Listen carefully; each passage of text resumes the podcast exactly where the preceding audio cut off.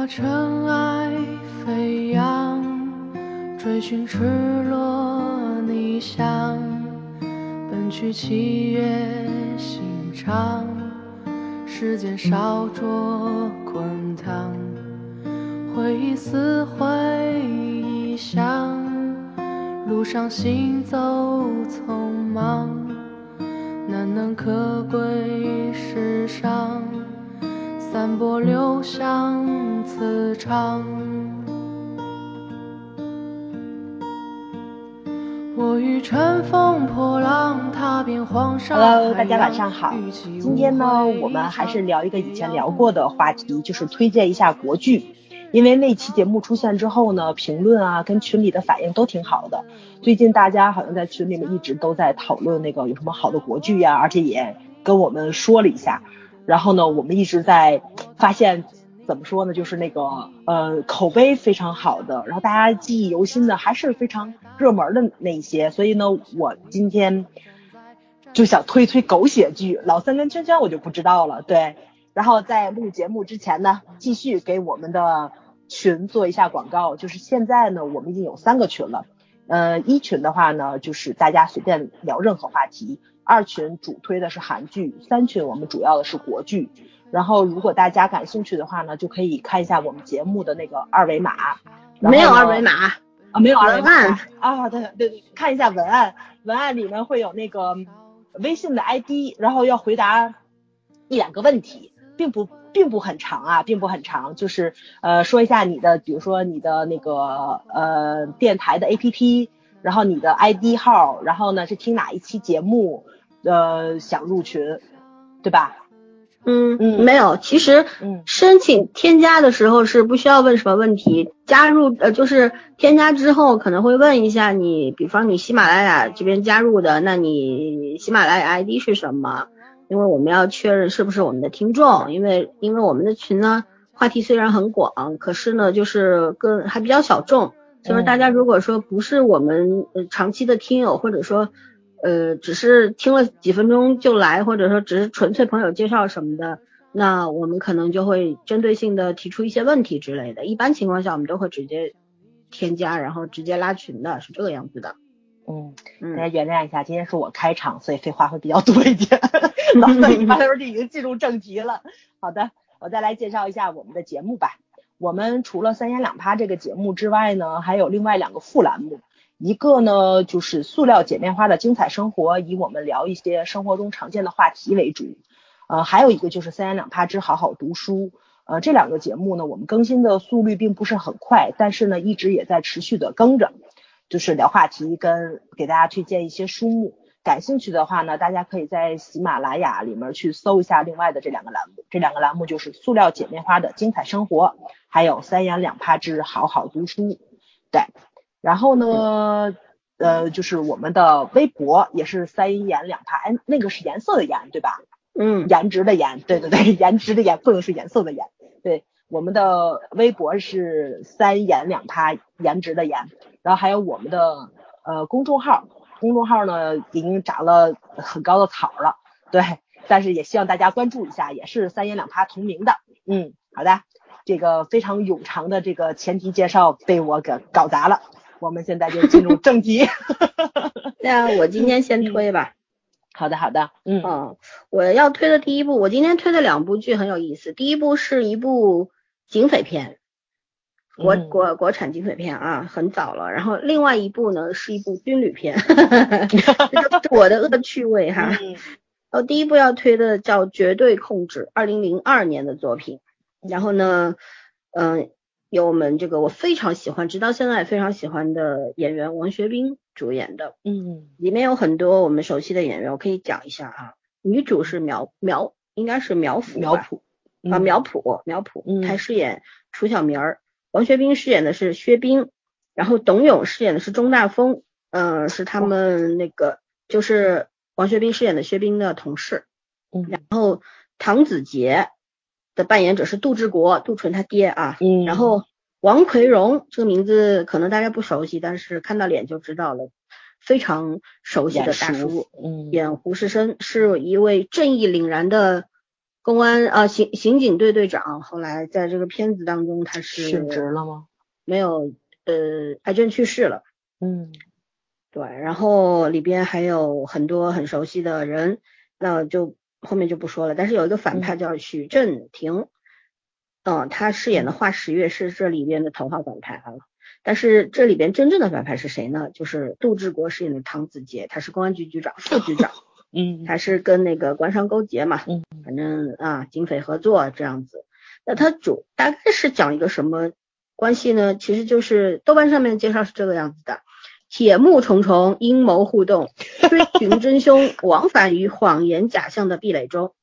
什么意思呢？王学兵饰演的这个人呢，他有一个特别特别好的哥们儿，大家一块长大，然后是警校同学，然后突然有一天，这个人在突然被害了，然后制造了一个他自杀的现场。那大家就要去追寻了嘛，而且他死在警察的这个宿舍里边，然后大家不就要去追求真相了吗？那这个时候呢？号称这个就是王学兵心目中的那种教父形象的杜志国呢，就是这个刑警队队长啊，他意思就是他就是自杀什么什么的，反正就这案子就结了吧。然后呢，慢慢慢慢的，大家就开始把这个视线就放到了杜志国的身上了。在杜志国的身后呢，有一个巨大的这个阴谋，就是一个官商勾结的这么一个状态。那那个商人呢，就叫华十月，他是非常有。地位的这么一个在他们那儿的这么一个商人啊，用钱买通了很多很多当官的。以前我们的国产剧可敢拍了，嗯，你知道都是官商勾结啊，什么东西的，市长都敢犯案那时候。对，你想那时候那个那谁，嗯，哎，黑洞里边不就是市长的儿子，嗯，犯案什么的啊，嗯，对。然后，嗯，我我特别喜欢这个剧是什么呢？它剧非常的短，一共就。应该是十六集还是多少集啊？二十二集，嗯，二十二都很短，嗯，对，每集四十五分钟。对，然后呢，这个片子啊，它就像上一期圈圈说的，像以前的国产剧啊，都有一种文艺色彩里边在里边啊，它很有文学性。我想我特别特别喜欢这么多年，你想零二年的时候我还在上大学，这么多年我一直念念不忘的，它这这个片子剧中前五分钟的一段台词，占用大家一点时间，我想念一下。这个时候呢，其实就是王学兵扮演的这个薛兵啊，他为了找到事情的真相，但这个时候已经没有办法了，就是所有东西都束缚住他了，权力、金钱，所有东西都束缚住他了，不让他去寻找那个真相，他怎么办呢？他就是以身犯险，知法犯法，把那华十月给绑了，绑了之后，不是后来就是就是又不给他吃，又不给他喝。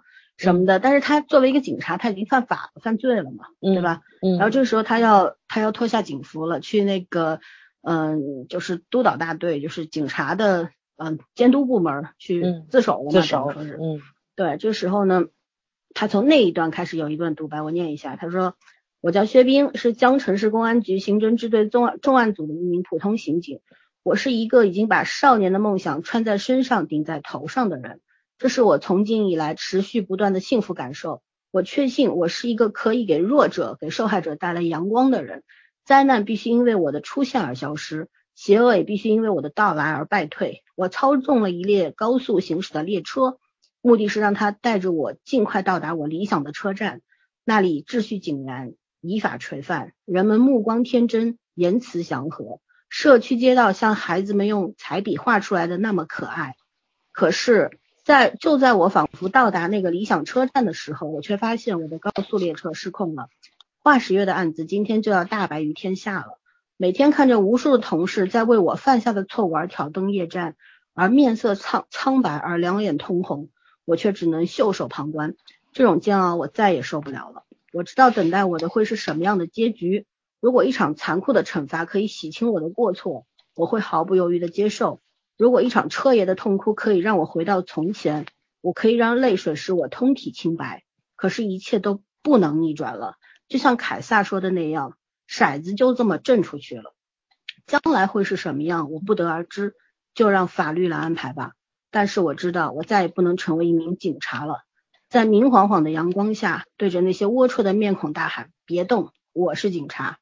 多么美好的画面，它将会成为我永远的回忆了。但是我依然还会信仰正义。我可以脱下警服，但我的灵魂永远是着装的。灵魂，它是我要留在刑警队的唯一一样东西。我希望它能弥弥补我人生的三大遗憾。第一是替我经常去看看那些死去的同伴，他们不会畏惧冰冷的黄土，但是他们会寂寞。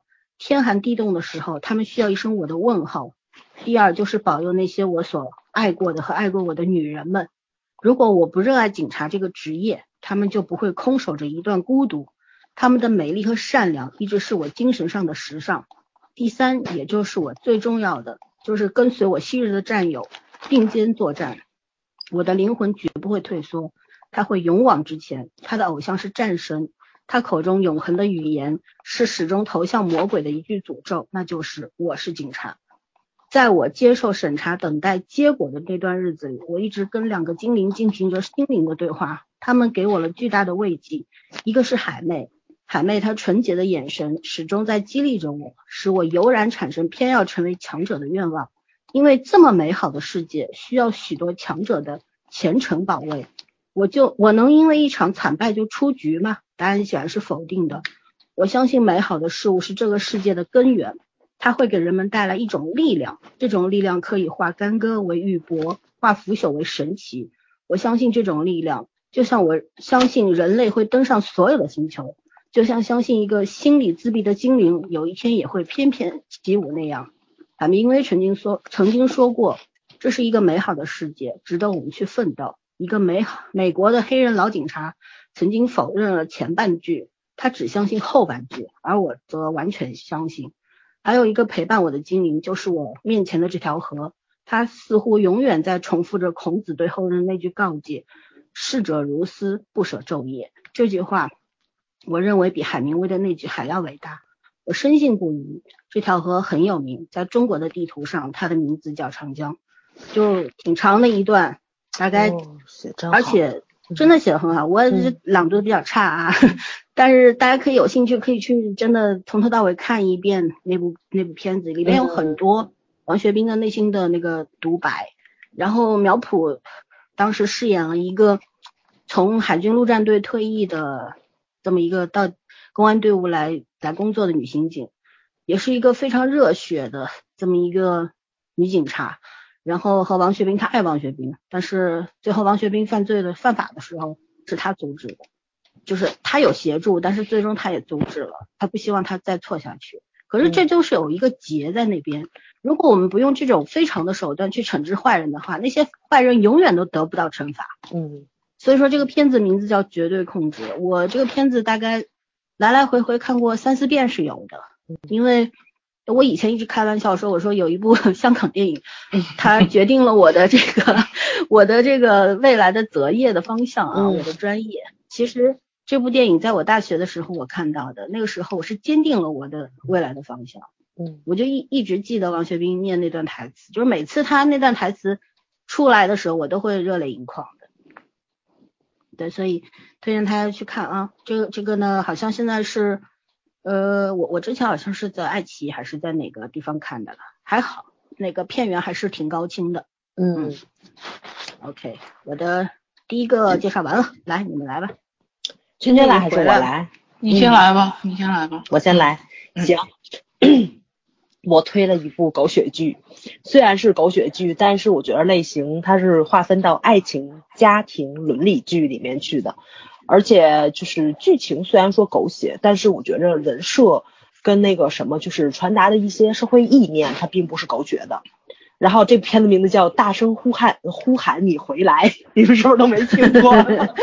没有，确实好偏啊，这个。对，大声呼喊你回来，三十集，两千零七年然后首播的。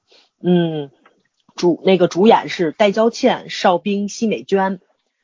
然后那个呃，故事的那那个那个导演呢是王小康，然后编剧是王静茹，然后那个都并不是很有名，但这部剧真的超级好看。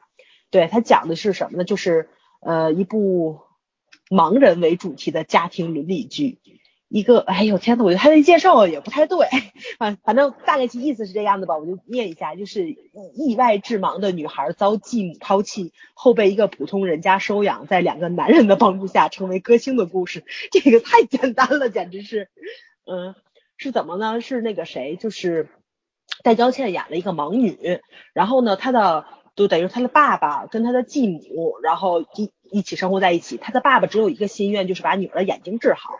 然后后来呢，说他的父亲意外过世了，然后呢，继母就把家里所有的钱就都给卷跑了，然后把自己的这个这个这这个继女嘛，她眼睛瞎，她给她赶到了马路上。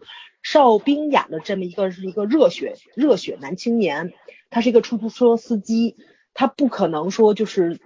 对，对一个柔弱的女孩子流落街头这件事情，怎么说呢？就是弃之不顾，所以他把她，他把戴戴娇倩演的这个女孩子就带回了家去照顾。但是他本身是有女友的，这个女友略微虚荣，有那么一点点嫌贫爱富，两个人正好是在感情有问题的节点上，然后发生这么一件事情，所以他女朋友受的触动很大，然后觉得自己的男朋友第一对金钱并不渴望，第二总喜欢多管闲事，他实在受不了了，所以两个人分了手。对。然后呢，就男女主就顺理成章的走到了一起去。然后呢，就是这个男主人生目标也多了一个，就是把女主的眼睛治好。但是中间也是发生了一系列的乱七八糟的故事。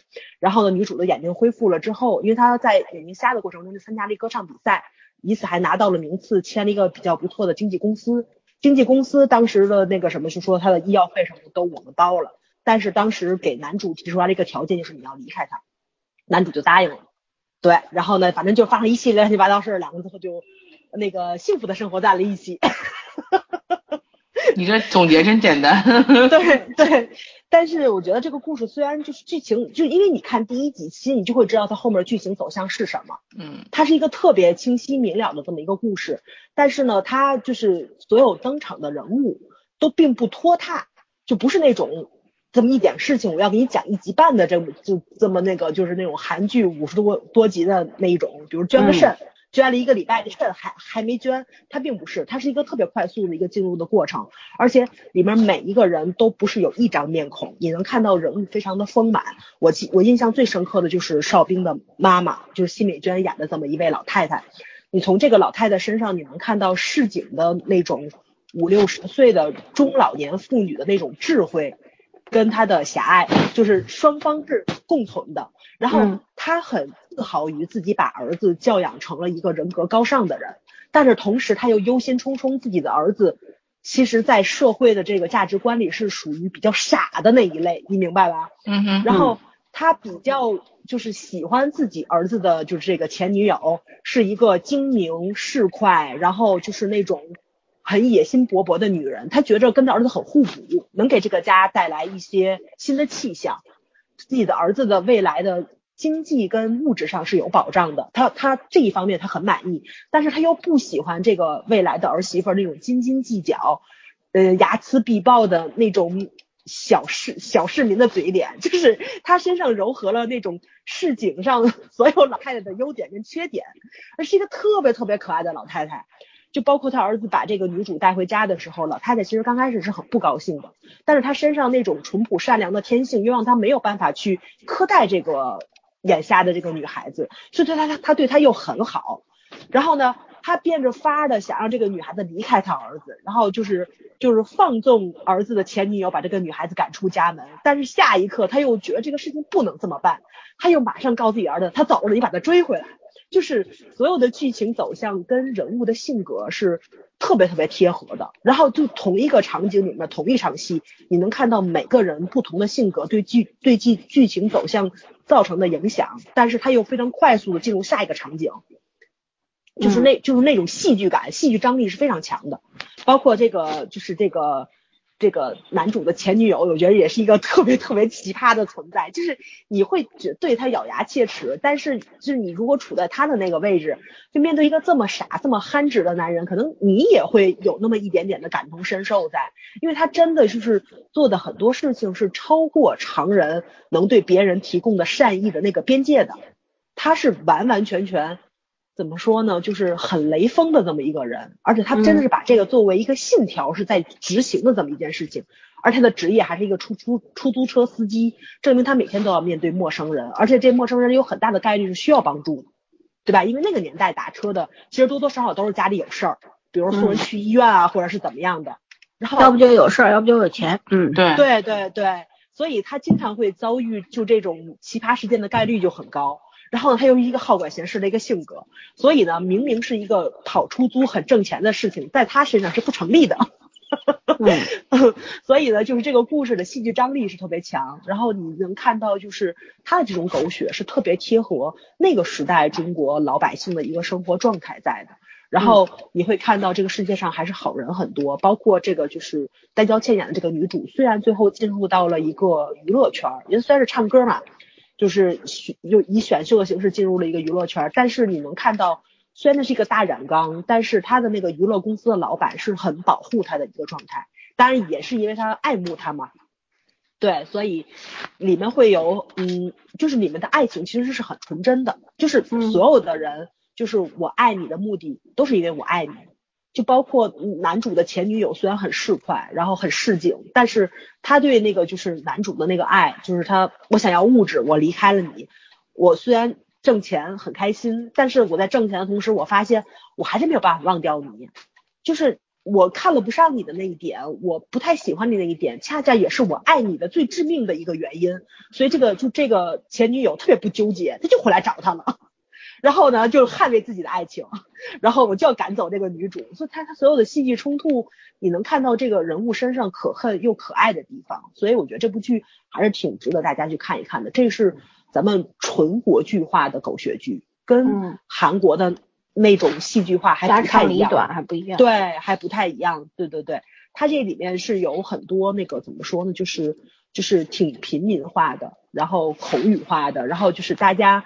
呃，都会接触到的一一些个剧情，比如说像什么那个坐在院子里面全家集体吃饭呐这种，然后晚上乘凉一起切个水果啊聊聊天啊这种，虽然很闲散，但是它对这个剧情的帮助还是很重要的。然后你能看到就是就是女主她为什么后来就是完成了自己的梦想，她还是想回到男主身边，因为。可能他最幸福的那一段时光，就是他看不见的时候，男主这一家人给了他最朴实的一个安全感跟一个善意的爱在里面。所以，呃，我觉得以前的编剧真的很厉害，真的是真的很真的很厉害。他把所有狗血的那些元素加在一起去，但是他讲了一个特别特别真善美的故事。就是包括像韩剧的那个秘密，我很喜欢看嘛。但是那个狗血真是集大成者，你能看到人世间所有的那种，是吧？今天明白我什么意思？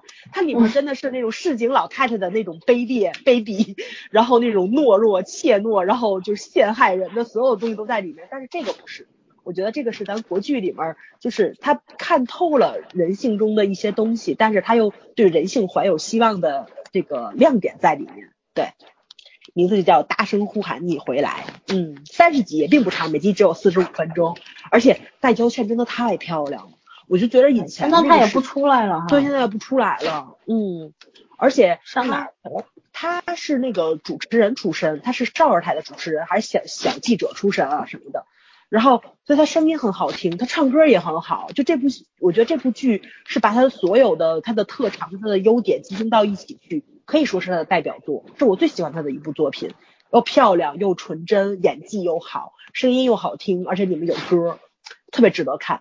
而且我觉得邵邵兵在里面真的是演了一个，嗯，不以外貌跟穿着而出众的这么一个男主角，真的很暖，而且正义感很强，而且本来也没有很帅了，呃，对，本来也没有很帅，但是他那种就是北方爷们儿的那种责任感跟稳重，是特别给人安全感的。一个怎么说呢，就是一个重点在，就是你会觉得女主为什么后来，因为她她瞎嘛，她眼睛看见了之后，然后她身边另外一个男人是又帅又多金，她为什么会还对前面那个人念念不忘？甚至她看见他看见他的第一眼的时候，她觉得就是这个人，我就是就是我心目中想的那个人，就是她并不是以这个外表去评判这个怎么说内在美嘛，对，嗯，爱的是他的内在，对，所以推荐大家去看一看。我们以前也有那个很有深意、很有深度的狗血剧看的，嗯，很有深度的狗血剧，我觉得还真的挺有深度的这部剧，嗯，好的，那今天，嗯，啊，其实我想先我先推这个《关中匪事》吧，因为暗算其实大家都看过，大部分人都看过，那我先推一个可能，呃，反正我们家看了很多遍的一个电视剧。啊，名字叫《关中匪事》。这个片子其实 他后来还有个第二部《关中往事》，那个就完全差了一个不止一个台阶吧。其实讲的就是民国时间那个八百里秦川，说实话就是遭遇汉庭之后，这种当地的这种呃怎么说呢，地主这种大的世家，然后官匪，然后包括那时候的这个。嗯，怎么说？军队就是那个年代的一些事儿吧。说实话，就是其实是涉及到，因为那时候兵匪也不太分，然后普通老百姓也没有那么好过。大户人家嘛，呃，还是还是在封建社会状态下。我觉得这片子最大的成功点在于每一个演员，然后而且演出来当时西北的那种民风。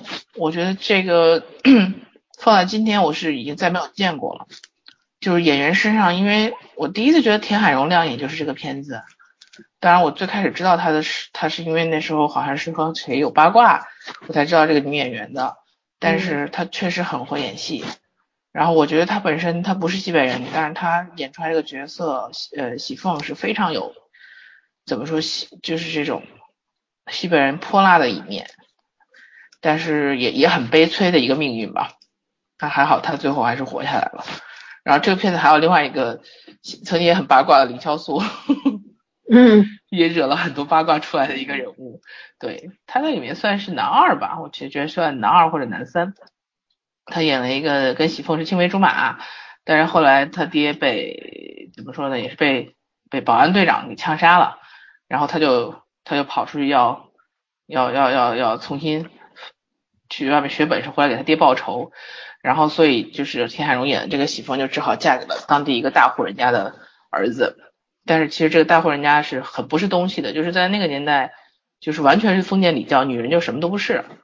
嗯。然后后来这个女就被他那个呃土匪看上，就就还不是土匪是官匪，当地的那个保安队长给看上了。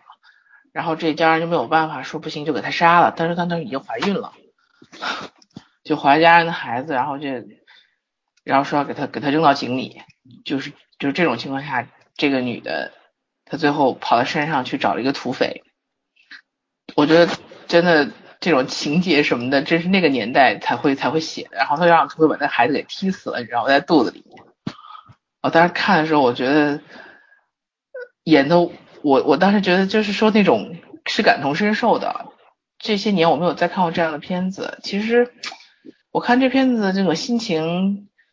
呃，你你会觉得你自己去西北待过一段时间，我甚至觉得它比《白鹿原》要拍的好，就是同样是在那个那个黄土高坡上的那些事儿，然后整个剧情的风格，包括它画面的走向，包括每一个人，其实 我一直对《白鹿原》里面李沁那个角色有所保留，他他虽然淳朴，但是不柔淳朴，但是太过柔弱了，就是他那个风格不像当地的没有。不不具有当地那种那种气质，说白了就是太过于清秀了。但是田海荣完全没有这种让你这种感觉，她就是你见过的呃那些陕陕北女孩子的样子。嗯嗯，这片我应该怎么介绍？这片的内容其实呃剧本其实其实就是就是一个简单的故事，说白了就是。官逼民反，民不得不反。然后到最后，土土匪也也那个回来参军以后，然后又呃正义战胜邪恶，基本上就是这些故事。但是里面每一个人物，尤其是坏人，塑造的特别好。他那里面那个罗玉章演罗玉章的那个那个那个角色，简直说在这片里面没有人能压过他，就是坏到你牙根都都流黑水的那种感觉的一个人，没办法形容他。看了以后没有人不恨他的，说。他的存在就是为了拉仇恨，但是演完之后，你比如说这个演员太厉害了，嗯，所以后来我们都说他没有红也是一件很奇怪的事情。从外形到演到表演，就真的是一个邪恶到已经不行的一个人，就是那种典型的小人得志之后，我们常常说就是，呃，我们我我们说句不好那个跨界一点的话，就是我们做不出来那些事儿，因为没给我们环境，说的就是这种人，你知道。他就是完美的呈现了一个坏人的状态，但是他他是真小人，他不是那种伪君子，而剧中这个大家族的这这这一家的人就是传说中伪君子。我觉得其实人性的每一面这个剧里面都会有，包括那个刘潇林潇肃演的墩子，一开始就是很淳朴的呃一个一个青年，后来家庭遭变故之后又出去摔摔打打的，回来就变成了一个进步青年。故事很套路，但是每个人演都很好，而且特别有西北味道。包括它里面的一些道具啊，包括它的那个呃戏曲唱段呐什么的，细节都非常到位。嗯，具体不不推荐内容了，我觉得大家还是看吧，因为这片子目前还能看到。嗯嗯，零三年六月份是在大陆上映的，因为我们家光这片子看了不下六遍，就电视重播基本都在看。嗯，真的，就如果你喜欢那种西北风格的话，就很喜欢这个片子，因为它真的。当年那些东西都不值得被被推崇和那个反复去提啊，什么服化啊，什么道具啊，什么，但是真的是做的很好。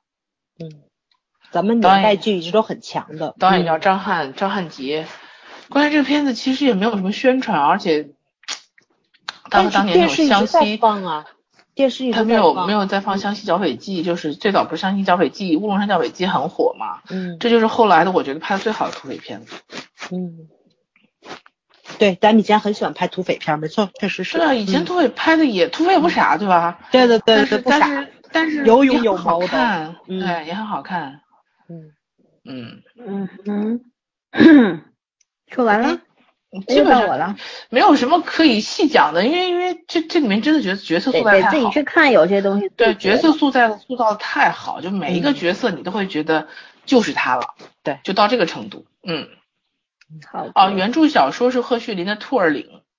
嗯嗯，好的，就感兴趣的可以看一下，对吧？兔儿岭，兔儿岭。但是原著小说这种都说原著，我今天介绍两个两个小两个电视剧，都是大家说呃电视剧比小说更成功的。嗯，再创作的能力还是很非常强，对，也是三十集的，我记得好像不长。嗯嗯。哎，咱以前电视剧真的一点都不拖，对吧？以前讲好多内容，十六集、二十集的都能够得这个长篇故事奖了。对，没错没错，确实是。现在这一百多集的该怎么评呢？一百多集剪四十集出来当广告。对，好吧，那又轮到我了。我前面说过，我第一部推的是警匪片，第二部我就要推一部军旅片。反正其实我我看的最多的，要不就是那种。比较诙谐的那种李卫当官那种，还有铁齿铜牙纪晓岚这种，正剧呢也看的很多。那正剧大家都知道嘛，我们就不推了。然后要不就是军旅剧和警匪片看的多，这是个人恶趣味啊。那第二部要推的就叫红十字方队，其实应该也很多人知道嘛。对对对，一九九七年的作品了，一共十四集，比韩剧十六集还短，超级好看，每集五十分钟，它真的是一部。非常青春的、理想主义的，然后励志的，然后应该说应该说是那种你你你一辈子可能都会去追寻的那种特别美好、单纯的那种人生那种那种过程吧。就是你的人生当中会有这么几年，在一个完全不染尘埃的地方，然后每个人心中的信仰是一样的，嗯，然后每个人都在。尽全力去捍卫这种信仰和追寻这种信仰，我觉得就是说，虽然大家可能会有一些年轻的朋友没看过，或许会听我这么一说，觉得这是不是个洗脑片呀？没有啊，完全没有。虽然它是一部军旅片，虽然这片子当中很多人穿的是军装，应该说大多数人穿的都是军装，对，但是穿上军装的不一定都会讲一个。洗脑的故事给你听嘛？它其实只不过是一群穿着军军装的年轻人而已，跟我们年轻的时候一样。嗯，每个人都活得生机勃勃。然后就像以前我们小时候那句话咋说来着？八九点钟的太阳。好吧，我要隆重介绍一下这个导演王文杰。王文杰导演这个厉害了，《大染坊》是他的作品，《白眉大侠》《干十九妹》。嗯。成吉思汗，然后苏东坡，北方有佳人，啊，孔雀东南飞，茶马古道，都是基本上都是在八分左右。耳熟能详，对，耳熟能详。对，但是这这几年没有作品了。我能查到的最晚的最迟的是二零一四年的叫《世纪世界屋脊的歌声》，二零一三年拍的，二零一四年只有五点零分，然后 二零一三年的《茶颂》，估计我看那着装什么的，应该也是讲清朝的故事，嗯，但是评分也非常低，五点八分，那没办法，那但是我们不去。追追溯说这个导演为什么后来拍不出好片儿，或者说他拍的东西都低分呢？而是我们要讲的是每一个导演他都不可能一辈子都拍高分片给大家看的嘛，谁也做不到。对，嗯，对吧？然后呃，编剧的话呃有两位，一个是马继红，同时他也是制片人啊，他是那个呃总后勤部电视艺术中心的主任，因为本军旅片嘛，咱们都是有地方出的嘛，对吧？这个都是要归军队管的嘛。嗯，然后还有一位高军，高军先生也是出过不少烂片的那个编剧，好吧，他所有的作品里边分数最高的就是《红十字黄金队》。嗯，好的，但是还有一位令人瞩目的人，这么一个工作人员，他叫孔申，他是当时的摄影，现在已经是这个很厉害的导演了。嗯，对，作品也很多了，但是当年他是摄影，他是摄摄影出身的，对吧？然后，呃，演员的话没没有多少位啊，就群演很多，就是普通的配角很多，但是主要演员罗刚，然后傅冲，嗯，刘刘薇薇，然后还有一个很有名，嗯嗯，杨胜文，大家应该也知道名字啊，我们这年纪应该知道杨胜文，严炳燕，严炳燕是女主角，对，然后这个片子我要读一下它的剧情简介。军医大学开学典礼上，一批来自五湖四海的优秀青年男女就聚集在一块儿。将门虎女萧红、严炳燕是有一种天生的优越感。开车来报名的黎明、田鹏是受到大队长黄大鹏、杨宝光式的训斥，而出身高干家庭的江南是杨胜文式啊，则给人一种心直口快、波澜不惊啊，不对，人心直口。波澜不惊的感觉，五年的学员生活开始了。然后这个中间就是有很多，比方说有有人因为犯一些小错误受到了处分啊，也有这个有人写了一封因为一些误会写了一封告状信，然后导致其中的一位嗯就是演员就啊不演员角色叫思琪失去了出国的机会。然后呢，中间大家都会有一些小误会嘛，年轻人嘛都会这样的嘛。嗯，然后最后呢，还有一位就是它里边也是一位主角，叫江南，得知自己患了血癌，然后非常绝望，但是最终呢是因为自己内心的强大和战友们的帮助和鼓励，走出了绝望，然后大家都纷纷到医院去献血抢救这位战友，但是到最后江南还是不行了。这个时候呢，因为他们离境毕业嘛，第五年了，就是大家都要有一个。呃，有一个演习，就是参加这个野战救护的演习，等于是如果像江南那样子体体呃这个身体已经非常差的境情况下，他应该是不能去的。但是他当时就是告诉萧红，甚至于希望萧红能够给他开开后门什么的，就让他去参加，他要把生命最后的时刻留在演习场上。就是通过简介呢，大家能够听得出来，大概就是这么一部。在军队当中当中，嗯，可能很多人会觉得军队是一个会消磨消磨掉个体的思想，而大家讲究集体主义的这么一个地方。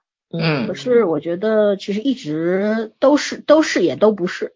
对，还是有个性在里面的。对，尤其是虽然这是一部一九九七年的作品啊，那时候我们都还小。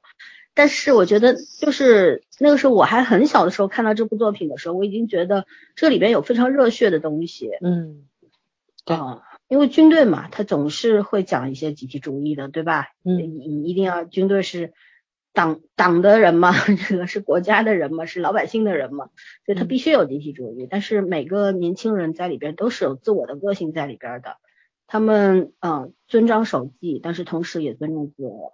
就包括像江南最后他要去演习场上，哪怕死也在死在那儿，其实也是尊重自我啊，因为他觉得我当年来投考这个地方，其实就是因为我想学医，我想成为这样一个人。然后如果我我走的时候是在病床上，然后是浑身插满了管子，然后是就是命不由己那种感觉，他觉得那是他不需要的，他一定要去燃烧到最后一刻。我觉得这就是一种，你你很多人可能认为这就叫奉献，是吧？但是我觉得这其实对于一个年轻人来说，就是我我成长，我要我要这样 成长，我要这样活，然后我要这样死。我觉得是这样一种想法。我当然我是这样看的啊，别人是不是这么看我不知道。反正嗯，红十字方队到现在二十一年了。然后我就觉得还是很好看，对，还是很好看。嗯，我今天还特地打开 B 站又看了一下，因为资源只有 B 站有。然后，呃，所谓的高清其实也挺糊的，啥？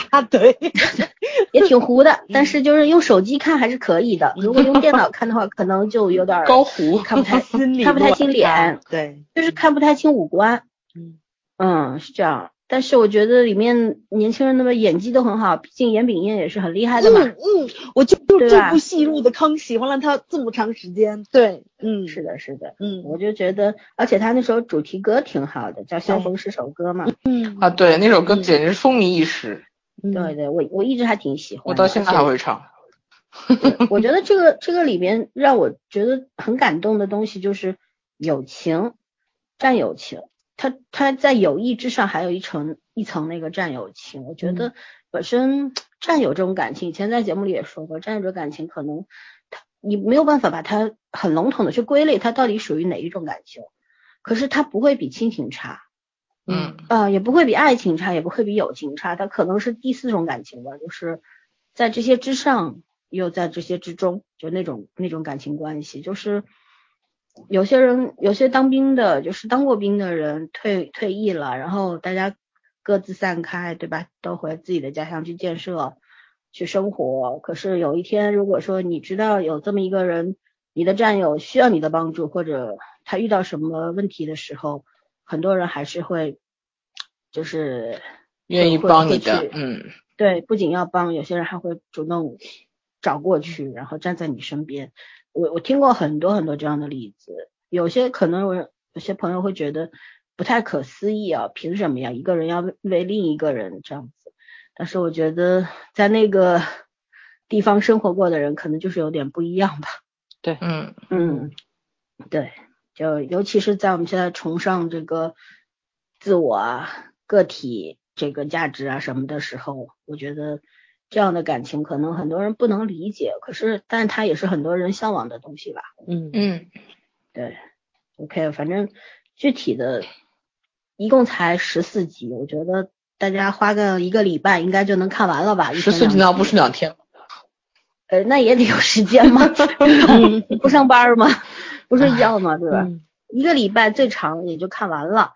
呃，画质虽然不太高清，有点渣，但是还是可以忍受的那种程度。嗯，就我是觉得大家可以看一看，尤其是九零后、九五后、零零后们，真的可以看一下，因为你可能可以去了解你父母那辈人的想法。没错，真的，有时候好的作品它是一个沟通的桥梁啊。嗯嗯嗯，好吧，我说完了。嗯，OK，老三说完了，我继续。嗯，我推荐了这部《狗血第二》吗？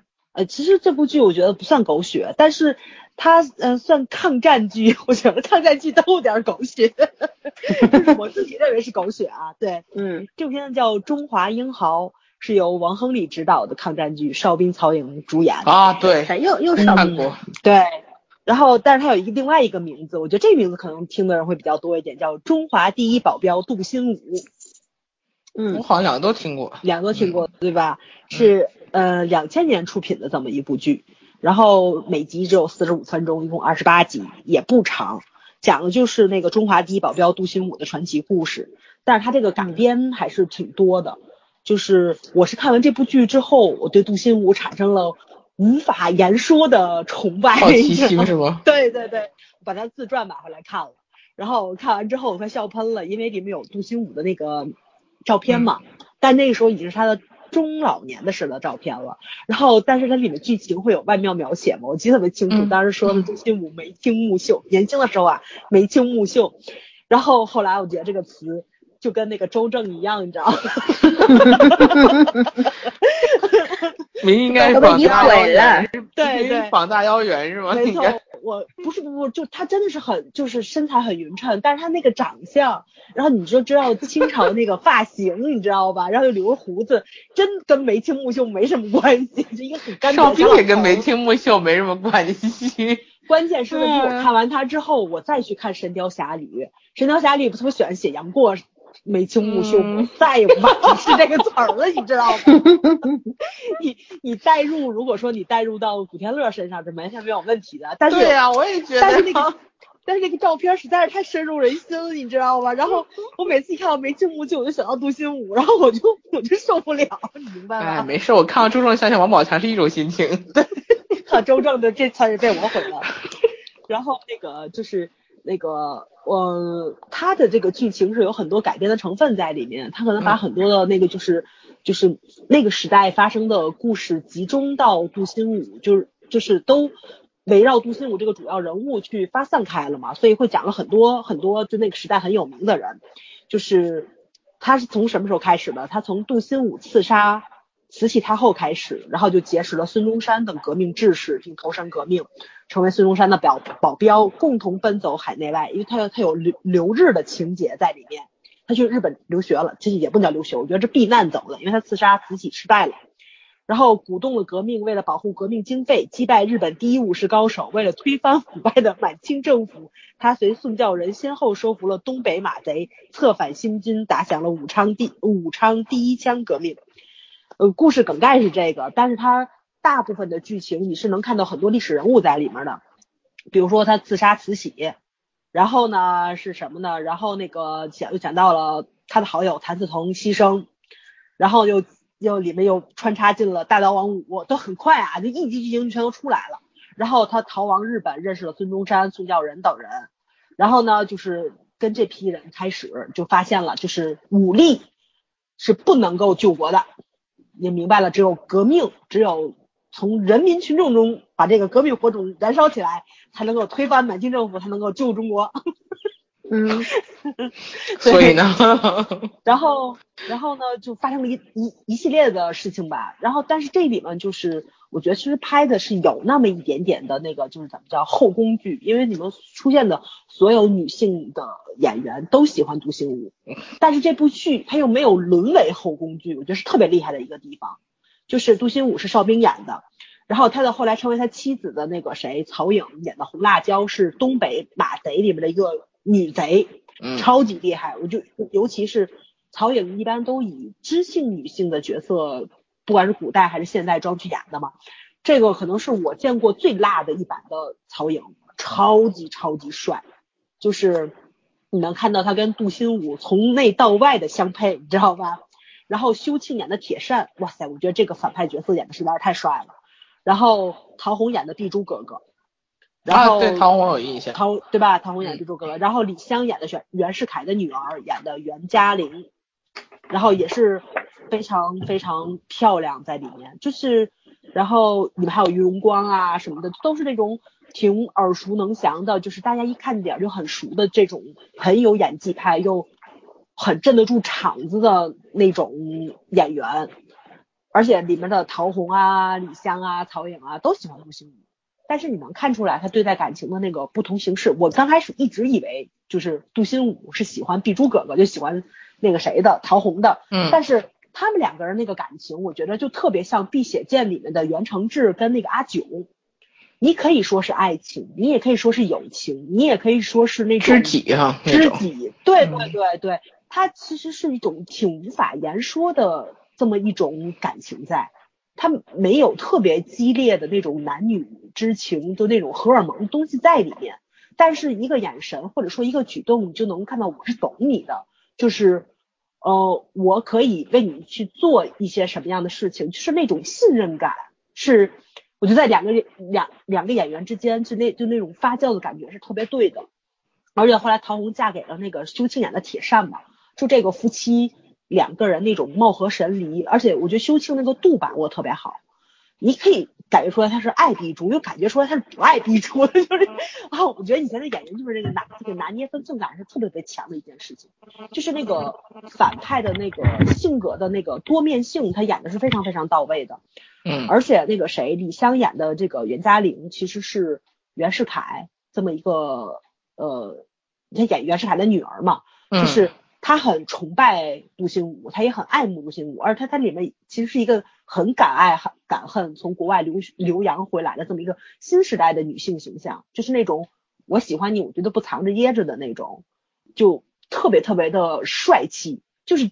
刁蛮的让你很喜欢他的那种感觉，就他他跟曹颖那个刁蛮还不太一样，然后就是那种嗯，又有一点点知性和很前卫的东西在里面，但是他也有那种很传统中国人的那个，就是那个深入骨髓，小时候受的教育，就包括比如说他不可能为了民族大义让杜心武去杀他爹，这就对吧？就是所以里面所有人物的复杂度绝对是有的，而且国仇家恨所有东西都在里面，然后杜心武跟红辣椒的这一段感情也是，我觉得也是挺跌宕起伏的。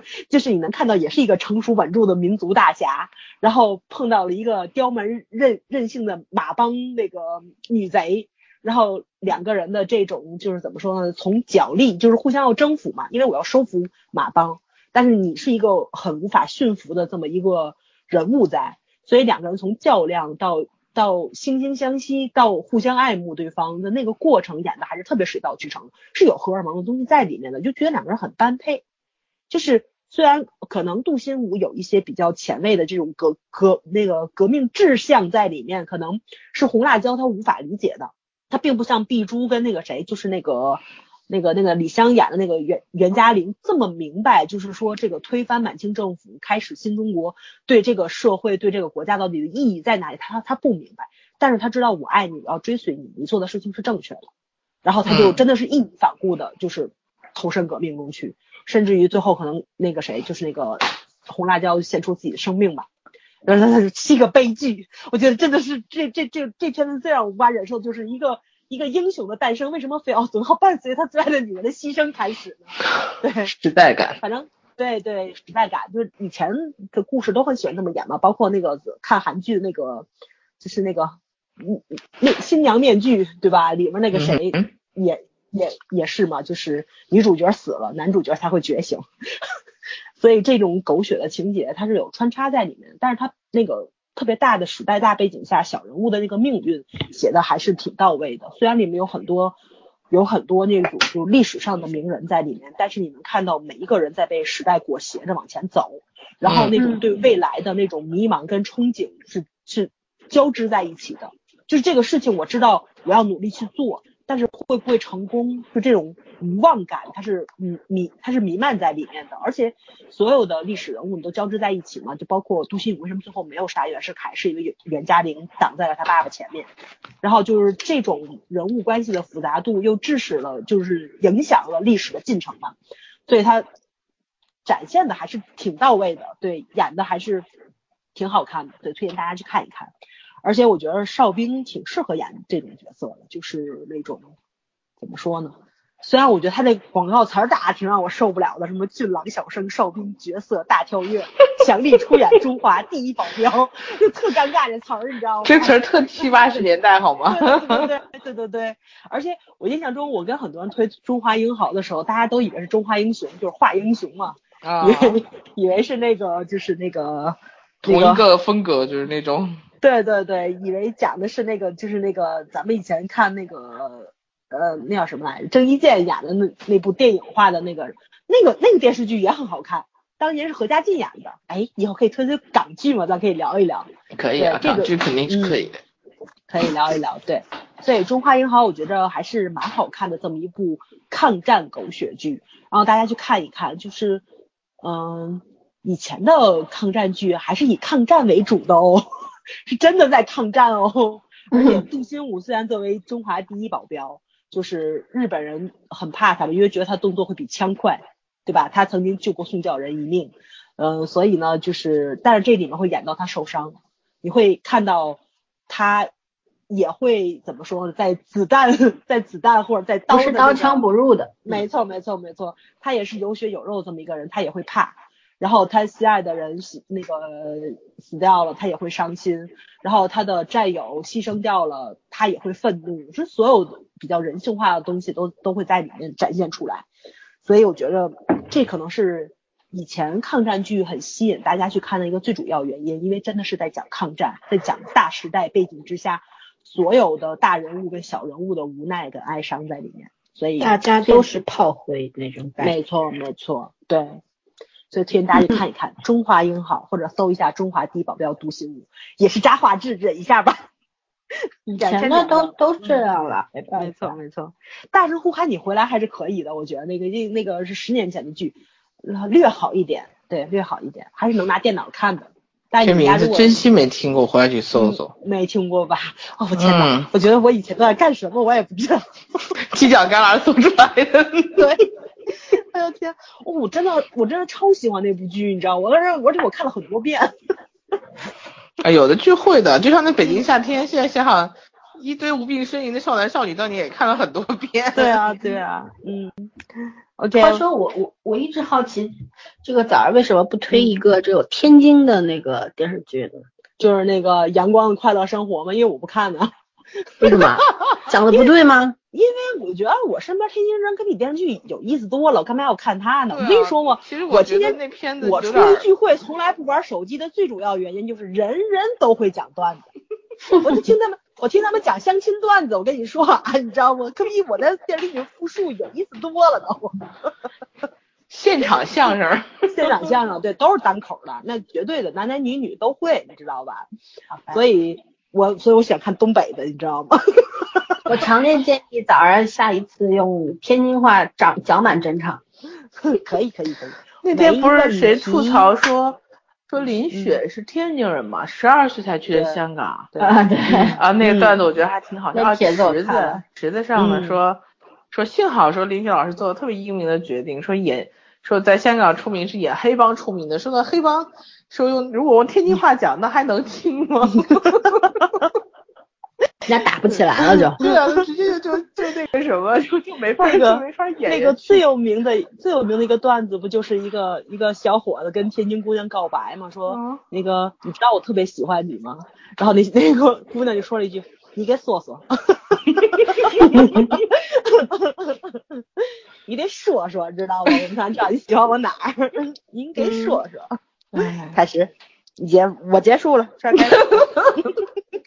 接不下茬儿了，对，嗯，我今天推的第二部是《暗算》，嗯，也不算是很久，零，呃，零五年也蛮久了，这样想想，他一二年那个还改过一部电影，啊，然后这篇小说是在那个零八年得的茅盾文学奖，嗯，就是编剧是编剧也是小说的作者之一吧，有两个编剧，呃，其中一个就是这个小说的作者麦家，对。我我记好这片子名名吧？这片叫《暗算》。嗯，知道知道，说。嗯，因为这个片子，说实话，呃，好像算是中国这这这这几十年最厉害的谍战片之一吧。我觉得这个正儿八经还是真的是挺考验智商的。然后从这儿以后，柳云龙就冒出就进入大家视线了，然后也拍了，反正他自己也挺挺热爱拍谍战片的，包括去年的那个《风筝》，嗯。怎么说呢？这个片子我觉得剧本特别牛，然后我今天看了很多他的资料，他确实是大家都在夸说他是他是难得的小说要比就是电视剧要比原著小说好看的。说原著小说虽然那个得了奖，但是那个小说读得很艰涩，因为他的那个文字和他的这个表达方式都太有那个年代人的风格了，就是如果让现在读者去读的话，可能很难有代入感。就读不下去，所以说在做电视剧的时候，柳云龙做了非常详，就是说细致的打磨，然后把这个电视剧变得更细腻、更有人、更有人情味，就是更贴近人的心理吧。毕竟，其实我觉得谍战片更多的是是是呃，在利用人的一种一种天性上的东西。那这个我觉得应该太多人都看过，暗算是分了三个故事讲，呃，听风者、看风者和捕风者。然后听风者就是我都已经忘了，当年是王宝强演的了。对，我那突然想想，哦，原来是王宝强演的阿炳。对，是一个很厉害的一个天才型的，就是可以听，耳朵是耳朵就是他整个世界，虽然天生下来是瞎子，对，然后什么都可以听得出来。我以前是不太相信这种，我知道有些人音感是很好的，但是绝对音感我以前是不相信的。然后后来我看《最强大脑》之后，我原来觉得哦，原来真的有人是绝对音感的，就是他可以听出来，比如说一个装水的袋子，多少升的水，塑料袋，然后他可以听出来是从几楼摔下来的。是可以的，就是我觉得这个是真的是一种老天爷给的天赋吧。嗯，这还不像后天培训的一些东西。而且这个东西也需要保护，我觉得可能特别尖锐的声音也会破坏你随着年纪大什么的，它也慢慢会下降。没错，对，它会有个巅峰期。嗯，但是在那个年代，就是说以他这种私生子的又是个瞎子的身份，我觉得这这就是老天爷给他的礼物。但是这样的礼物也并没有改变这个人最终还是自杀的命运。就是人内心的自卑感是挥之不去的，不会因为你某件事做得很优秀或者很成功，何况是在那个年代，嗯，反正人物也挺悲剧的，但是我觉得真的是过程挺牛的。我记得后来还有电影，呃，看风是就是讲破译密码，其实这个是陈述早期的，我觉得对我印象比较深刻的电影之一。然后现在就就就也演了不少类似的角色，但是我觉得都没有超越当年的黄莺莺。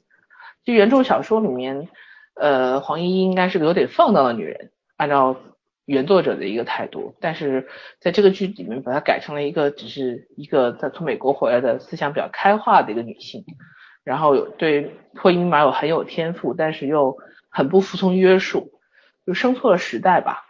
对，然后和这个男主演的。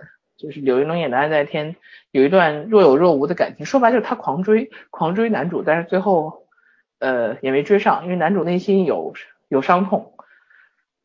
然后这个这个这个女的就是又跟别人产生了关系，到最后哎呀各种原因，反正是死在了男主手里，也算是死得其所了。嗯，我觉得。其实我觉得柳云龙把这段感情演的还挺好的，就是很压抑的，和他第三段的那个捕风里面的人物是有很大差异的。其实捕风里面他演他父亲的角色比较多，呃，他讲他父母是怎么回事儿，然后但是那个虽然有都有一点点类似，因为毕竟都是一种隐藏身份人，然后在那个时代其实谈爱情很奢侈，但是他还是把这两个角色的那种。心态上的处理和变化演出来了，其实我觉得这个挺难的，因为这三部排下来的话，第一步其实没有什么感情因素在里面，就它是一个比较客观的一个角色的铺陈和整个剧情的一个铺陈，但是第二个和第三个就是逐步在递增。我今天很同意，今天有一句话，就有一个人说，如果没有第三部的话，前两部的就是前两个故事力度没有这么大。嗯，我也这样觉得，我觉得他这个第三部讲。就是讲中这个地下党，整个的这个呃怎么说？为了建新中国，是真的付出了很多的事情，那个整个人生吧，等于是主题的一个升华。包括高明在这里面演的铁院长，其实我都觉得，呃，就是从各个层面去描述那一代人一种真的是赤诚的一种一种中心。嗯。嗯，信念，嗯，对，在前两部里面，其实讲的技巧和情感上的东西更多一点，就是怎么说呢？只是说一个职业，我觉得是个职业，但是最后一步把这个整个故事的这个呃利利益一下往上推高了，对。后来我都觉得，不管是改编的电影好也好，还是他自己的作品也好，其实已经很难超越这一步了。当然，可能从他的走向和他要反映内容上也不一样。其实一七年风筝，我觉得有点小失望，因为可能也是年代不一样吧，他写的东西也不太一样，而且没有没有以前的现在的限制多了点。是，嗯，这个这个就没有办法，这个，但是我觉得细节上的东西可能还也跟剪辑可能也有关系。总而言之，所以就是安算之所以让人印象深刻，就是在那个年代里面，呃，他拍出了他，就就是我觉得对他来说是很完美的作品了，是不是最完美的他自己说，但是我觉得已经是很完美的一个谍战剧了，就是什么时候看还是很有意思。嗯，我其实很喜欢第三个故事，嗯嗯，唉，就有时候觉得生在那个时代真的。可能经历的东西也很多，但是真的也挺唉，挺伤感的。每一个时代人都有自己的过不去的命运，是吗？对，没办法，没有人真的能够掌控自己的命运吧？我觉得。对，嗯，每个人都在大时代里面存活。嗯。唉，说说着说着就，对，我一直 觉得那一代人的理想主义是我们这代人没有的，也很难去想象。因为大家处的那个年代真的不一样，不一样，对对，不够极致吧？可能对，毕竟是比方说战争年代啊什么的，就是把人放在了刀尖火海里面。那那个时候人的那种思想啊，包括境界啊，包括。很多的看待世事的那个角度啊，跟我们和平年代的人都是不一样的。就那个时代，做个普通人都很不容易，何况做天的。是啊，那都是真的是有信仰的人才会去做的吧？嗯。哎呀，挺好，挺好。我希望什么时候我的有生之年可以再看到一部好的谍战片，哪怕拍成隔壁那种，我身后我身后的桃四也可以啊，家长里短我都认了。哎，真是，其实真的是，我也是在想这个问题，就是。就是你并不是说要跟原来一模一样，但是你有原来的影子也是好的，因为是时代不一样。对对对对。但是你要尊重这个创作的本本质。嗯嗯，算了，我其实探讨这个坑底的问题。一直在想啊，我一直想不明白一个问题。你说我们现在这个时代，大家都说是往前走，可是我我一直不明白的是像。这个时间这个东西，它到底是在往前走还是在往后退呢？技术在往前走，情感在往后退。我我只是说，就说时间这个本身这个东西，它它是一个无形的嘛，但是它我们给它规定了，我们可以在手表上啊、手机上啊看到它一分一秒的过去，但是它到底是在往前进呢，还是在往后退呢？我一直 你这是在讲宇宙宇宙层面的问题。哈，调换这个空间和角度不一样。其其实我就想说说这个呃时代这个东西，比方说谍谍战这个东西，包括后来其实还有以前我小时候看过一个，就是刚解放初的时候，大家但是有很紧张的一种敌对的关系存在嘛。当时刚刚解放，然后嗯，我小时候看过是《霓虹灯下的哨兵》，不知道你有没有有没有印象？有印象，有。对，他就讲的是当时那个啊，敌特分子潜潜伏在上海，对吧？嗯，然后增加了很多很多的麻烦啊，想破坏公共安全呐，然后还想偷取这个国家情报啊，等等啊，为了这个蒋公能够反攻大陆，但是就是。其实我们小时候都能够看到这些的，但是现在好像也看不太到。看不到，对。我我一直觉得，就是我们小时候能够看到一些，其实能够打开我们世界的东西，就是这个世是势力的那个势啊，不是那个势啊，偌大一个世界的世界，就是打开我们世世界的东西，它让我们知道，通过一部文艺作品，你能够从中知道哦，在我们。那个祖辈，我们爷爷奶奶那一辈发生过什么事，然后也会知道我们父母那一辈发生过什么事，因为我们小的时候还不懂得去阅读一些，比方说历史类的、人文社科类的书本，去增加自己的见识，对吧？都是通过影视剧、影视作品或者戏剧来达到一个了解的程度的。然后，所以说我们一直都很怀念那些年的电视作品东西，嗯。对，就是我们可以在电视作品当中、电影当中看到每一个时代它发生的那些东西、那些烙印，那些东西是抹不掉的。对，啊，但是现在呢，那些国剧呢，你想看到这些东西是不可能的。没错，对吧？你你通过一个影视剧，你能够了解到历史吗？了了解现代史吗？都不可能。没错，嗯。包括就像清宫戏都只剩女人和男人的战争了，皇帝都不上朝了，是吧？是的，其实没事干了都。其实他就即使是讲老百姓老百姓自己的故事，他都讲不好。就像我推那个大声呼喊你回来，日常他描写不到位，人与人之间复杂的关系，就那种情感，其实并不是那种就是婆婆跟儿媳妇在一起非要吵，肯定也有好的时候。就那种复杂的感情，你是说不清道不明的，对吧？而且有的人哪有那么简单呢？只有单一性的，每天睁开眼就跟斗鸡似的，哔哔哔哔哔哔，怎么可能呢？对对，就是可能我们在某一个情绪点做了一个决定，但是可能下一下一秒我就是会后悔，我就会觉着我反省了，我自己做错了，我需要去弥补这个这个事情。但是咱们的现在的电视剧是没有这种后续发展的，就是就是不需要这个。对，情节是不连贯的，情绪也是不连贯的，这是这是让咱们写的就不像一个人，他的所要他的处境，对，写的特别不像人，我觉得很多作品里的人物，嗯，他让我找不到人的那个滋味，情感跳跃的。对对，关键是现在他们还喜很喜欢用戏剧化这个东西来给自己遮盖，这是我更无法接受的一件事情。你以为我们没有看过戏剧化的吗？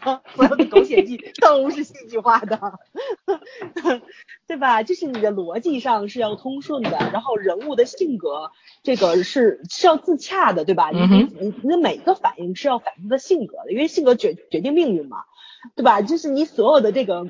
人物命运又要跟剧情是要结合到一起去的，我都不想不太那个不像你们两个人说的，你放到时代大背景里面去让我学点东西，我都不需要，你就让我学点市井里面的人情世故也是好的。嗯，我也是能够对吧？对我也是有有成长在里面，有反省的。比如说我自己的性格上的缺陷跟这个人物哪里比较靠近，我。发生类似的事情的时候，我怎么样做到控制自己的情绪，理智的去处理问题？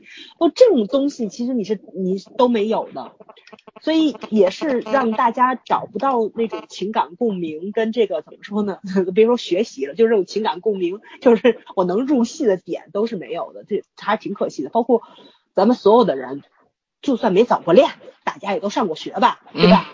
校园生活我都看的特别目瞪口呆，是吗？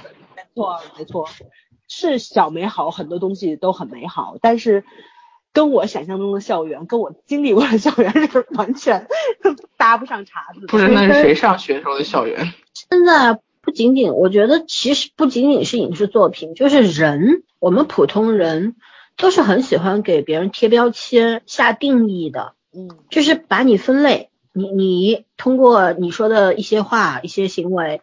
就把你分在这个类里边，然后你进去了，你就甭想出来了，就给你判上死刑了，就那种。电视剧也在干这个事情，然后觉得整体都在干这个事情，这就说明什么呢？说明大家都不会去正视问题，也不会去反思，也不会去检讨。说我，比方说，很多人是擅长自省的，擅长检讨，但是有些人是永远都不会的。其实我们现在的电视剧。差不多也就这个路子吧。我觉得这个每一个时代的文艺作品，它都有这个时代的烙印。还是这句话，嗯，现在的文艺作品就是呈现着我们这个时代的糟糕的样子。嗯，对，一切都是虚假的，嗯，创造的这些，对吧？泡沫的东西，嗯，对。然后这个里边，你你像那个什么。所谓偶像剧甜蜜暴击，我的天！我看了五分钟，我很五分钟我就被暴击。人家芒果就说了，只有暴击没有甜蜜，你还要看？我我看的是微博上的 cut，我实在五分钟应该不到三分多少秒来着，我实在是受不了了。我就觉得我们这个其实每个人都有青春嘛，对吧？每个人都都很怀念自己的青春，除非你在你的青春时代受到了巨大的打击，那你不会怀念了。可是人有一种什么心理呢？就是会记取你的记，就是在你的记忆当中留存下来的都是那些比较美好的东西，而会选择性的去遗忘那些差的、不痛不不愉快的回忆、那些经历。然后，但是我我们的这个以前吧，这个青春影片什么的，就是那个说人家韩剧什么车祸什么的绝症死不了还是什么医不好，然后我们的这个电视剧里边就剩下。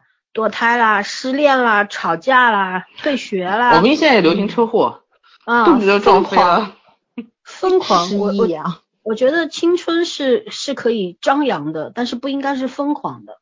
对，对吧？然后没错，嗯，对，就年轻人的那种朝气蓬勃没有，八九点钟的太阳，那嗯，他不是正中午正大中午的那个太阳在当空正当空，然后把人晒得无处无处遁形。八九点八九点钟太阳它是热烈的，但是它没有那么炙热，就是它不会把你烫的好像不会灼烧你，嗯，对，不会把逼到你一定要躲进冷气房或者怎么样。它是一种温和的东西，就这种温和的东西，在我们的这些青春青春影视剧里边是找不着的。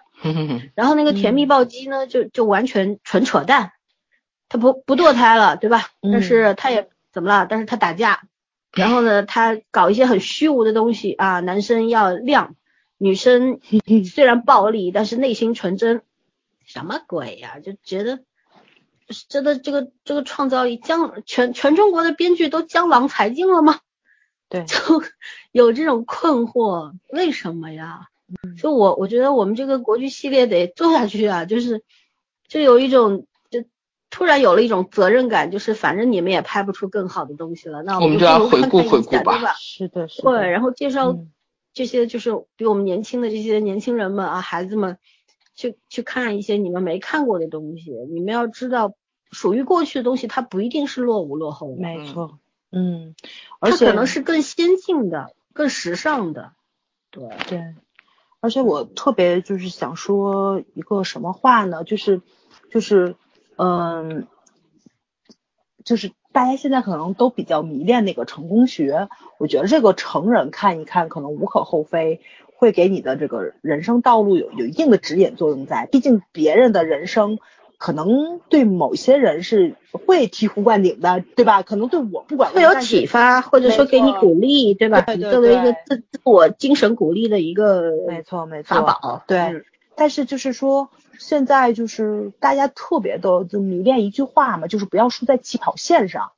就是肯定，如果经常逛知乎的话，会知道，就是说，就是有一些很精彩的那个就是回答嘛，就是那种，就是从一开始就去比较的人生是很悲惨的，就就这种鸡汤黑跟黑鸡汤非常多。但是我说一下我的意见啊，就是为什么就是说启蒙的儿童文学。特别去喜欢讲一些真善美的东西，就包括咱们的以前的影视剧也很喜欢讲正能量。就现在总总局也也总在说嘛，就不要去讲负能量的东西，要讲一下正能量的东西。它虽然贯彻执行上有没有到位我不知道，但是我觉得总局提供这么一条线索，对，就是是有道理在的。就是包括为什么以前的儿童文学会讲这些真善美的东西，在最主要的一个原因，其实我觉着啊。就是咱们人身体里的这个兽性，就竞争感、野心这种东西，其实是与生俱来的。你其实能够看到，就是说所有的教育学家去在讲孩子多少岁到多少岁，就是说你的自我意识、你的生存技能什么的，每就每个年纪开发的都不一样嘛。但是你能看到，就是这种最就是这种就是这种竞争的东西，其实是与生俱来的，你不需要家长去教，不需要家长去引导。你你想说人的动物性啊？对，人的动物性、好胜心这种东西是存在的，但是爱的能力，爱的能力，我觉得是需要培养的。就是，其实说尊重其实就是爱的一种，我觉得尊重就是爱的一种。什么叫尊重？就是我以你能接受我爱你的方式去爱你。很多时候就是大家都在说双标嘛，就是我只用我的方式去爱你。霸道总裁不就是这种吗？我用我的方式去爱你，我不管你舒服不舒服。对吧？我要用霸道征服你。对对，就是就是大家可能去迷恋这种东西的时候，只是可能说那个霸道的点是正好触动到你的，但是当事人是不是真的很舒服？就包括性骚扰这个概念都在这个里面都能体现出来嘛？就当事人到底舒服不舒服，我们是不知道的。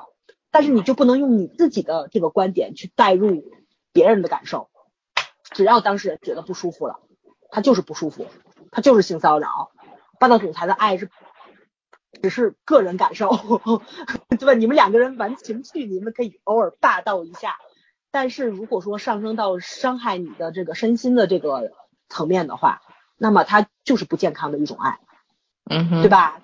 嗯，还有呢，就是什么呢？就是儿童文学里面也会去讲人性的一些卑劣这些东西在。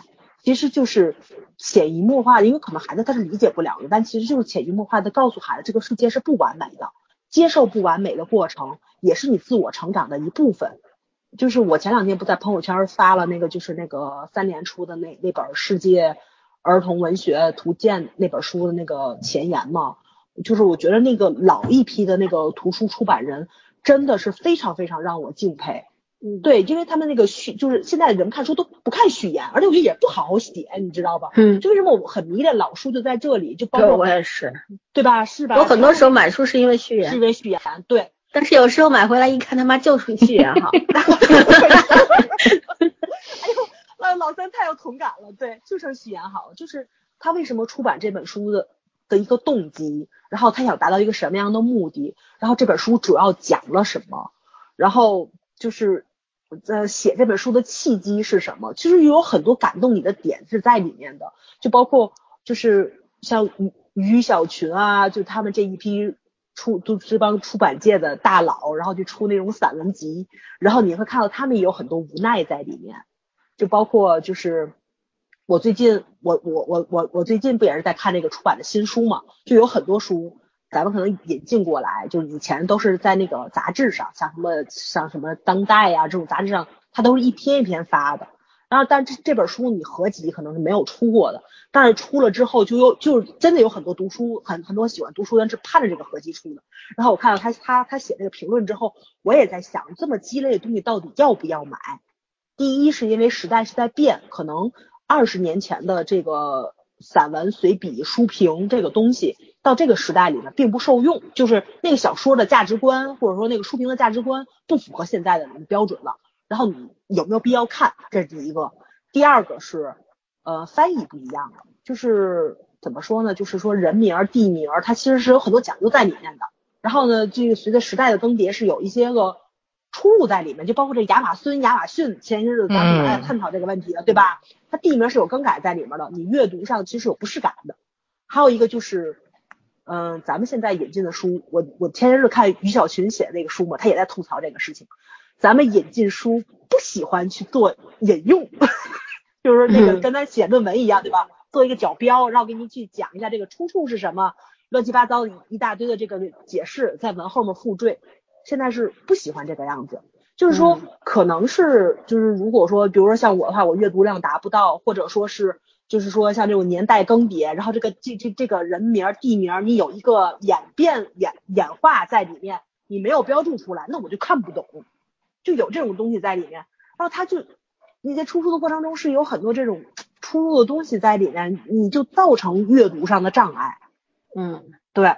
然后呢，就是你就能想象到，就是咱们跟家长沟通或者咱们跟孩子沟通，其实是一个意思，其实就是一个书的一个出版的过程。因为年代它永远是把大家的一个思想往后抛的这么一个过程，就有有些东西可能是不符合现在的价值观。包括前些日子咱们群里面那个台湾的那个网友不是说吗？现在孩子们上辅导班都有编程的辅导班了，嗯，对吧？现在有专门教你编程的网站了，孩子们有一个必备的技能就是要编程，因为现在时代已经是一个电子时代了，就是你如果不会一点的话，你可能是要被时代抛掉后面去的。所以每个人都要去学这种东西，就是咱们小时候可能觉得学英语是一个很高端的东西，到现在为止就是所有幼儿园都在教。所有孩子们都会，甚至于出国的时候，孩子是给家长在做翻译，这个东西是不可避免掉的，对吧？还有就是现在孩子们都要学编程了，就是，哎呀，嗯，可是咱们的影视剧反倒在倒退，就这个东西 也是让我觉得很困惑的一个东西，就时代它真的是追着你推着你往前走，然后你你你拼命的追赶它，但是我们看的影视剧，却还不如我们二十年前、十年前看的一些个好剧，就是。你的那种先进的理念，就是让我们觉着我们是走在时代前方的这种感觉是没有的。我，咱们不止一次在节目里面说过，我们并不是很想看美剧，很想看英剧，很想看韩剧、日剧，因为语言的沟通上是不那么顺畅的。我们母语还是最舒服的，呃，除非说你用温州话给我们拍部电视剧，我们彻底听不懂，对吧？但基本还都是普通话的，你就东北话、天津话，大家都是能听懂的。上海话听不懂啊，把老三抛出去。但是大家看的都还是挺带劲儿的，就包括我，我就咱们去聊这个话题，大家在群里，我是不是又跑题了？对，你意识到了吗？啊，聊着聊着就发现，等一会儿说，哎，我们今天聊的是啥？哎归根结底一句话，细节是魔鬼。对，不管你做大事还是做小事儿，做人还是做狗，细节都是魔鬼。没错，没错。一个人没有细节呢，一个电视剧、电影视作品没有细节呢，一本书没有细节呢，它都是失败的作品。嗯，就是这个样子的。对，我归纳的好不好？归纳的特别好。早说我说了十五分钟，你一句话给我讲完了。这这这个归纳总结就是找老四，你知道吗？我是发散型的。跑题选找，跑题东拉西扯，到处跑偏，还真的，我这我我自己都想着，哎，怎么跑出版业去了？如果我们做一期不限主题的，从头开始随便聊，我估计你能从中国，对吧，跑到非洲？哎，你记不记得我跟圈儿跑到远古时代？圈儿好像聊过一聊过一个香港综艺嘛？对对，我们俩我们俩跑了八里地，跑马溜溜山，你知道吗？山头但是好多人都说 那一期特有意思，听了一堆八卦。对啊，多有意思。嗯，那就是对野马在奔，牛也不知道跑哪了，走哪算哪吧。虽然早上跑了，可是意思我听懂啊，我我也我给我把它帮他说出来了，其实就是就是这意思，就是我们现在看到那些影视作品啊，就是四个字嘛，粗制滥造。对对，今天看了一篇呃，那个是哪位作者写的忘了。一个帖子说的就是那个《霸王别姬》当年这个剧组啊，从从导演到演员，他他整个选角的过程，当时一开始说两位就是包括那个制片人和那个制片人徐峰嘛，是对吧？导演陈凯歌，两个人定的男主都不一样。陈凯歌是坚持尊龙，好像是吧？对对，说定了尊呃不是尊龙是后来后来的，哦呃对，前面还有嗯啊，反正。最后还是落到了张国荣的身上，嗯，呃，然后怎么说呢？就是当时你看每一个演员，他都是非常尊重自己的这个职业道德的，他有演员的素养。每个人就你要学，你要演一个京剧演员，你就得啊唱念做打，你得有这个戏剧的功力，对吧？功底，嗯，所以张国荣就去学习。然后有一些镜头，说是那个呃张丰毅当时也是。没定他，一开始陈凯歌不想定张丰毅，想定别人来着啊，不对，陈凯歌要定张丰毅，嗯，那个其他人那个制片人不不想，嗯，想找姜文，姜文说我我不想演霸王，我不就霸王吗？我要演虞姬，真的假的？真的真的，这话像他说的，对，呃对，然后反正最后也是，他在舞台上做怎么演的？对，然后最后是定了 张丰毅，因为导导演陈凯歌当时跟制片人说的，就是说你想象当中的这个小楼，他是一个什么样的人？我想象当中的小楼，他在舞台上是霸王，他是，但是他在生活当中鸡鸣狗盗的事儿啊，他都干，他就是个普通人。我你看这这话说什么呢？就是说，不管是你演的角色，还是你做的自己，其实你都得有血有肉。对，所谓有血有肉是什么呢？什么叫人设呢？对吧？它不是单一化的，它不是一个符号、一个标签儿，而是你你这个人一定是复杂的。你有让人点大拇指的时候，你也有人让人竖中指的时候，嗯，对吧？有人夸你是好人的时候，也有人会骂你是傻逼，就是这样。对，对，然后你也有心底柔软的时候，但是你也有铁石心肠的时候。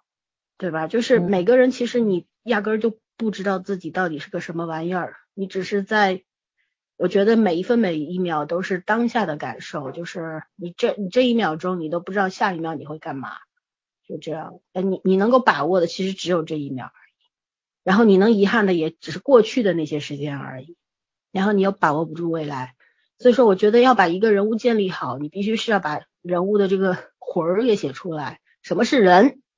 对吧？人到底是一个什么样的存在？把它的价值、它的意义写出来，嗯，而不是只是单一性的。你要不给他设立一个英雄形象，只能歌功歌功颂德；要不就坏就坏到不行。我其实最喜欢你说《霸王别姬》里边，我最喜欢哪个角色？你知道吗？葛优，葛大爷扮演的四爷，袁四爷，嗯，最懂。最懂小陈蝶衣的，对，就是袁四爷。我我我最喜欢他，对，嗯，是，而死也是死的，他他是站着就站直了，就是说怎么说呢？他就是为了自己活着。嗯，对我为自己活着，我这辈子我任你任你说的，对吧？任你指点，我只是为我自己。我是个戏痴，我为戏活着。嗯，对吧？嗯。然后我我喜欢陈蝶衣，他是个男人，那又怎么样呢？就是就这个样子。对。不管外人说他是什么有断袖之癖呀，有什么呀，他不在乎。嗯，对吧？在在虽然长得猥琐，但是内心是个白月光。是，嗯，他就说这个角色真的写的是极好，嗯，我觉得是。所以，但是你说我们现在就这些剧剧本里边啊，哎呀，这种人物是找不着了，我觉得找不着了。对对。对我为什么喜欢李卫？李卫他是个小混混，但但是就电视剧李卫啊，嗯，不是历史上的，嗯，但是他就是骨子里是正的，嗯，他干的事儿特别离谱。可是结果都是向上的，然后他虽然是那个时候封建帝制嘛，他是为皇帝打工的，对吧？嗯。但是不管怎么样，他心里想着老百姓。嗯。啊，所以所以说，其实我们每个人其实都是崇尚美好的东西的，对对吧？我们为什么愿意宽容那些不好的，就是有过不好行为的人，是因为大家都愿意相信人心总是向善的。没错。啊，所以你给我看那个婆婆媳。四十集电视剧吵四十集，你说我要看吗？对，没错，对不对？嗯，家长里短的都很不真实。嗯，没意思，没意思。反正就今天虽然是推荐，我们还打算一小时结束的，但是还是说多了。嗯，但挺好的。我觉得，对，我觉得我们有的时候吧，我们其实虽然大家都没有什么事先也不对不对一下口供啊什么的，然后也。那个没有什么准备，可是我觉得，但有很多听众跟我们说，我们就爱听你们发散的东西，那发散的东西才是最好的。那我们就 多多发散吧，包括跑题。聊天万岁！他已经对我无奈了，你知道吗？没有，现在我觉得跑题也挺好的，因为早上每次跑题都会带来很多信息。他是一个信息量很大的人，只不过呢，他有时候跑出去呢就忘了 他为什么要跑出去了，忘了。他现在好多了，他已经会跑回来了。嗯，可是我还是很喜欢早儿跑题的。对，嗯嗯，他现在起码他知道这个像一匹野马一样，他现在知道刹车了。跑着跑着想起，哎，我跑到哪里？我是谁？属于现在属于什么？属于那个 GPS 导航经常导错，导错，半边没电了，你知道吗？嗯，哎，对，好吧，我们今天推了六部剧，然后我们下次还会推，还会有下下次、下下次，然后大家还是很喜欢国剧的。对，我们一一一一定会努力的去挖掘那些啊沧海遗珠，因为真的有太多太多。我们这两天为了这个做国剧嘛，也在到处找这个资料啊，在有哪些国剧是我们没看过的。我们也在群里面跟群友们聊天，说有哪些国剧你们可以推荐的，但是群友们推荐的呢，我们都看过了，任务还是我们自己的，我们得去找那些我们没看过，甚至于没看过，我们要讲之前要推荐之前，我们还得去看，这个工作量其实挺大的。其实还真的你能看出来，就是那个口碑，口碑之作是大家都几乎都很认可，没有办法。对对对，嗯，对我我看到像今天那个。我推那红十字方队，我看才五千三百人看过，在豆瓣上，嗯，分数挺高，八点六，嗯，然后绝对控制是八点三，啊，都是这个好作品，但是收视不高的东西，对，就这些也不会有人找来看的，因为九七年了，你想想那画质，关键是？确实资源不好找，找到了也不不太看，就是说看的也挺难受。嗯，可是我觉得有的时候，如果说你真的很想去了解那个时代的话，了解那些人的话，忍一忍吧。对，最重要的还是故事的核心嘛。没错。还要看看他故事到底是怎么讲的嘛，对吧？嗯，想一想以前汤镇宗，对吧？也没少在大陆拍片子，其实也可以讲。好，下次要讲创业片。对，没错。下次我要讲外来妹。但但是我刚想说的。我先说，好，你先说。陈小艺、汤镇宗，嗯，没错没错，超级好看，对，嗯，就是还有还有一还有一个叫《情满珠江》，你们对《情满珠江》特别好看，对对对，王琳那时候那时候王琳还是很适合，很很漂亮，还不是雪姨，对对对，她岁数真不大，她。就她长得太成熟，嗯嗯。对。嗯，我主要想把他和现在的这个创业片拿出来讲啊，不是创业时代，我没有看一集创业时代，我保证。你可以讲猎场吗？没有没有，我讲那个鸡毛飞上天。哎，我觉得这个片子真的你们都不看，那个片子真的很。我看了，我陪我妈看了一点，还可以。对，嗯，然后那片子还挺搞笑的。我昨天被张译感动哭了，其实。那个。所以我一定要讲讲这个。你今天说说樱桃吗，还真是。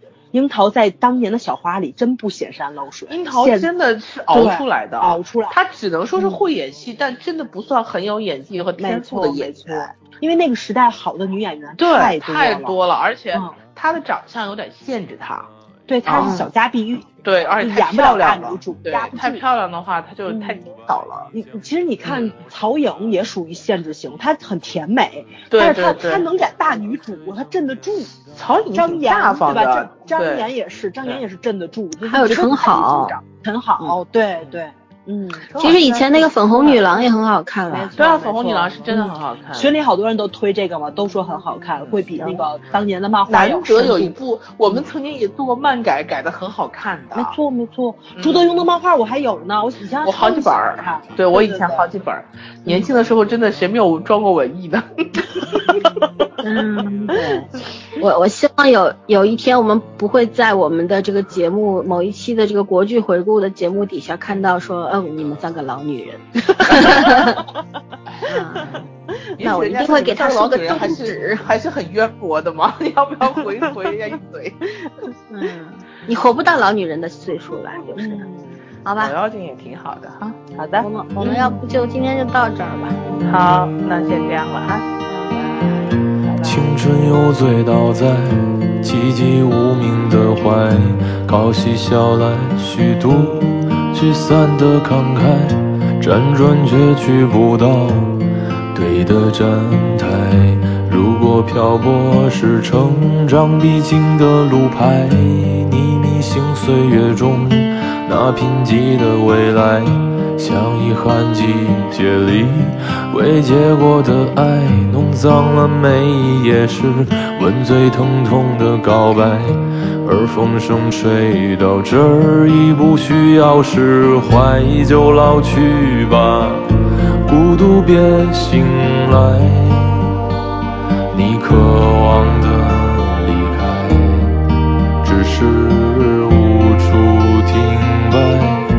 就歌唱吧，眼睛眯起来，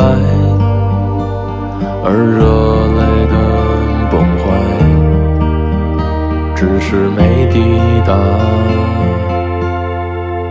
的存在。